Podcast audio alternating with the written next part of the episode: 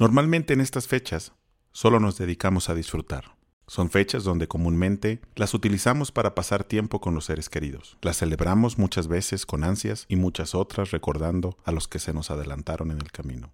Siempre traemos a nuestra memoria los gratos recuerdos de las festividades pasadas, donde parecía que todo era perfecto, o al menos, a la distancia, así lo vemos.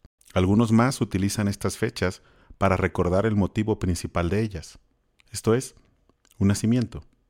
Podemos ver cómo un nacimiento marca festividades en todo el mundo y parte el tiempo moderno. Las festividades normalmente opacan el motivo de las mismas, su origen y propósito, a pesar de que sean solo algo humano o terrenal. Los que las recuerdan celebran el nacimiento del Salvador y comúnmente olvidan que no solo nació el Salvador, el Redentor, aquel que habría de cubrir las faltas y pecados de su pueblo, sino que también, dentro de su nacimiento y su anunciación había una promesa que nunca recordamos.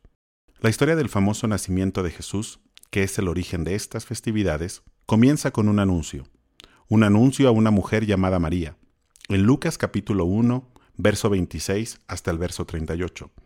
Dentro del anuncio dado en el verso 32 se menciona algo muy importante, que el niño sería llamado Jesús, y sería Hijo del Altísimo.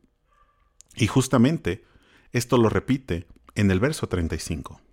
Celebramos un nacimiento, porque la vida siempre es celebrada, y más la vida de un santo ser que vino a darnos vida, que vino a redimirnos de nuestros pecados, que vino a ofrecer su vida por nosotros. Pero nunca reflexionamos que ese santo ser nacido hace dos mil años y puesto en un pesebre, no solamente vendría a dar su vida en sacrificio, sino en su mismo andar vino a mostrar a Dios. En Mateo capítulo 1, verso 18 al 24, viene otro anuncio, el anuncio a su padre José. Y se menciona que todo esto vino para que se cumpliese lo anunciado de parte de Dios por el profeta. He aquí, una virgen concebirá y dará a luz un hijo, y llamarás su nombre Emmanuel, que traducido es Dios con nosotros.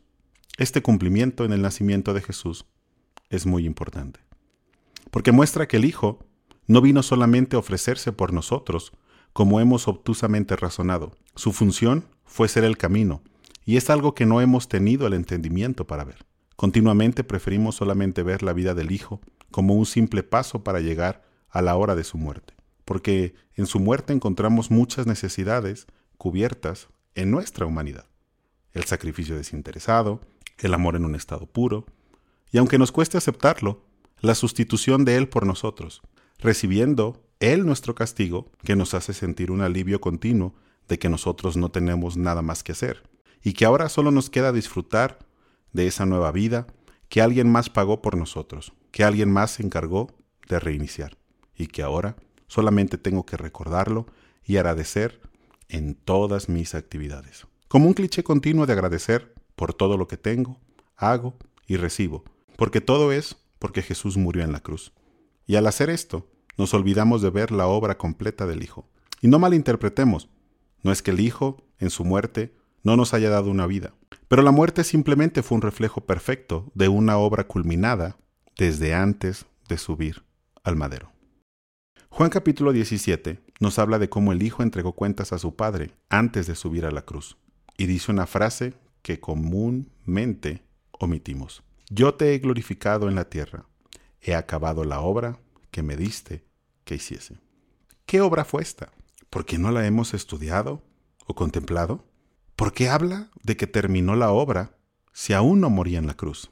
Muchos teólogos refieren que esta obra se trata simplemente de su anuncio, de su predicación dada a los hombres. Pero si somos estudiosos de las Escrituras, Jesús no anuncia a los hombres su identidad como Hijo de Dios. Y la misma gente solo veía en él algo como un maestro o que era un profeta. La obra que hizo el Hijo durante toda su vida y de la cual entregó fielmente sus cuentas es la obra de su vida misma. Su vida fue un reflejo de la esencia de Dios, del Dios vivo, del Dios altísimo, aquel que nadie ha visto jamás.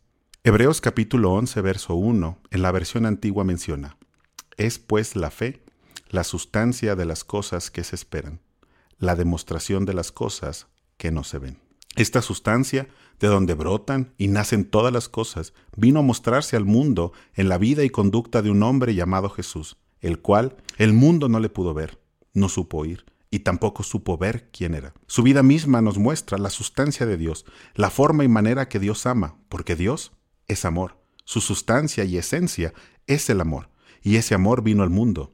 Dios es paz, y esa paz vino en un ser pequeño, puesto en un humilde pesebre, hace dos mil años.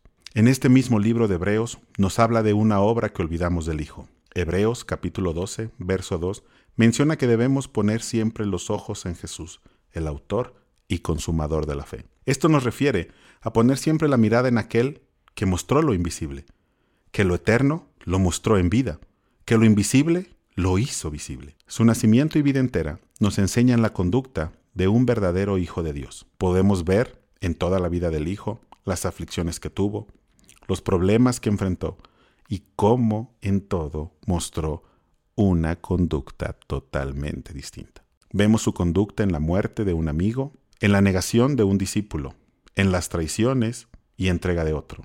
Preguntémonos, ¿cuál fue la conducta del Hijo cuando sabía que Judas le robaba?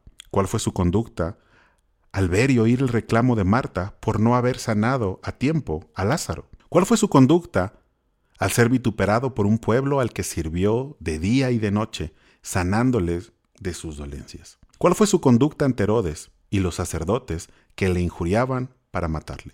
Esta conducta genuina es la esencia del Dios vivo. Esta conducta es la muestra del Dios altísimo. Reflexionemos en estas festividades donde celebramos el nacimiento del Hijo. ¿Acaso nosotros imitamos su vida? ¿Nuestra conducta es la misma que la del Hijo de Dios? ¿Buscamos ser hijos de Dios o nos conformamos con sentirnos limpios? No podemos decir que somos hijos si no andamos como Él anduvo. Él es realmente nuestro camino, Él es nuestra verdad, Él es nuestra vida. Caminemos firmes hacia mostrarnos como aquel pequeño que nació en Belén y que mostró en su manera de conducirse la viva imagen del Dios vivo.